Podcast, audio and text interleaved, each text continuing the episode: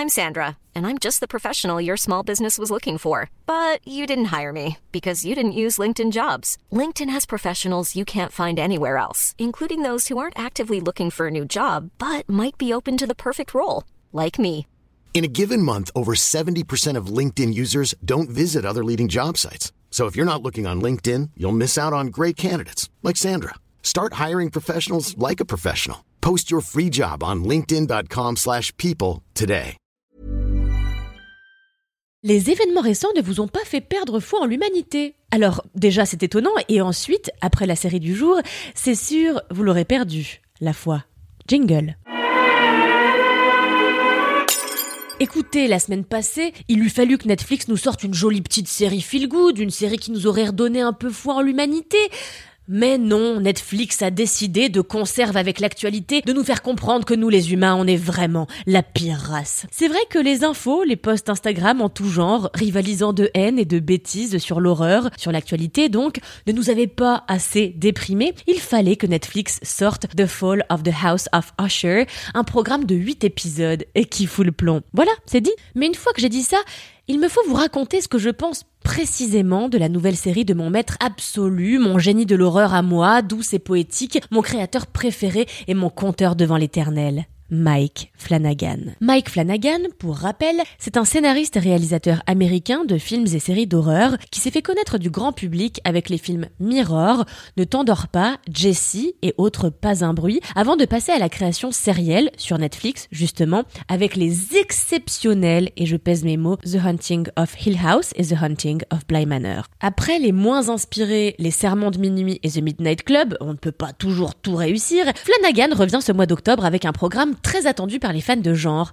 La chute de la maison Usher.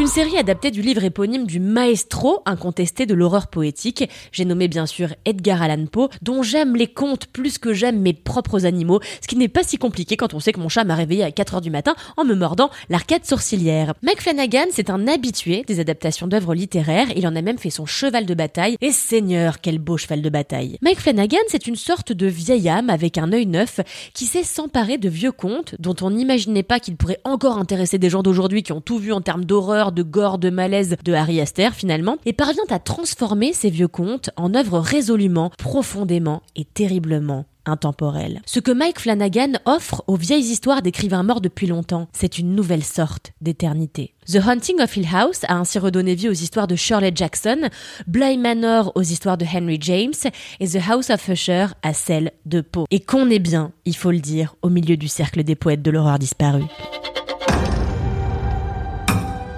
Votre honneur, Peu importe les preuves qui s'accumulent contre eux, la famille Usher est plus forte et plus opaque qu'elle ne l'a jamais été. Si jamais quelqu'un vient nous chercher des noises, nous sortirons tout notre arsenal jusqu'à ce que la menace soit neutralisée. Quand tu dis neutralisé, tu veux dire poursuivi jusqu'à l'oubli ou? Neutralisée ou mort. Super, on devrait dîner ensemble plus souvent, ça nous met du baume au cœur, ce genre de choses. Roderick Usher. Votre famille est composée de cœurs atrophiés. Le moment est venu. Qui êtes-vous? Des conséquences. Et ce soir, c'est toi qui entraîne des conséquences.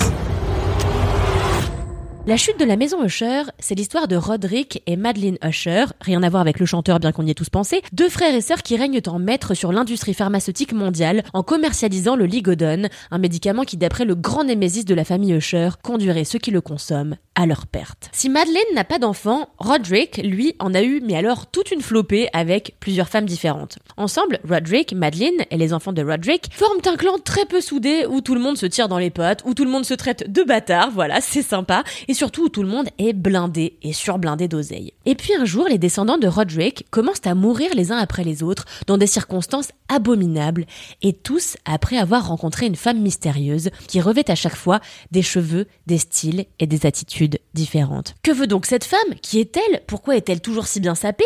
Que cachent Roderick et Madeleine? Pourquoi tout le monde est-il si fou dans cette famille?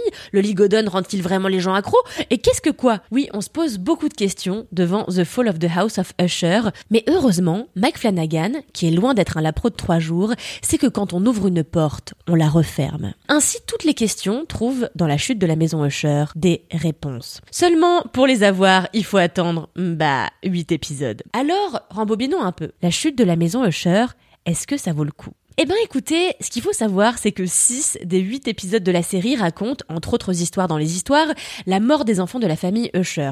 Chaque épisode se concentre sur l'un des descendants de Roderick, et en vrai, bah c'est un peu le truc chiant de la série. C'est-à-dire que les personnages des enfants sont ni vraiment attachants, ni absolument effrayants, ni absolument affreux, ni terriblement provocateurs. Bref, je les ai trouvés tous un peu fades, surtout à l'aune de ce à quoi nous avait habitué Flanagan, et du coup, bah à chaque fois qu'il meurt, tout le monde s'en fout, euh, nous les premiers. Personnellement, j'ai donc passé les quatre premiers épisodes à m'emmerder sévère. Alors non, c'est faux, j'ai aimé le pilote, mais les épisodes 2, 3, 4 et 5 sont vraiment des épisodes trop longs qui, à mon avis, ne méritaient pas d'avoir un épisode dédié à chaque fois.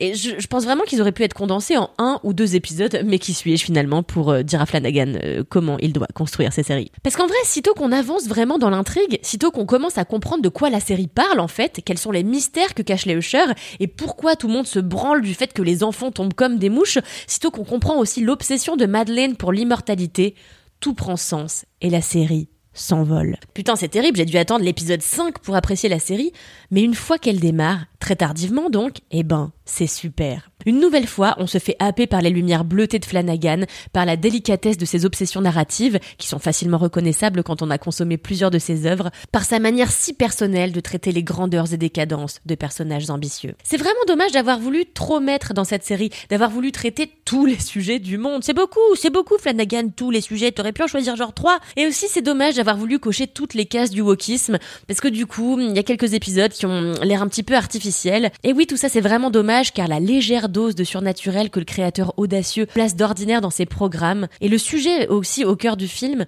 aurait largement suffi à rendre hommage aux angoisses d'Edgar Allan Poe. Une fois les enfants boring, euh, brûlés à l'acide ou bien poignardés, on s'intéresse enfin au sujet de Flanagan et à la morale de Poe, qui n'est autre que celle-ci.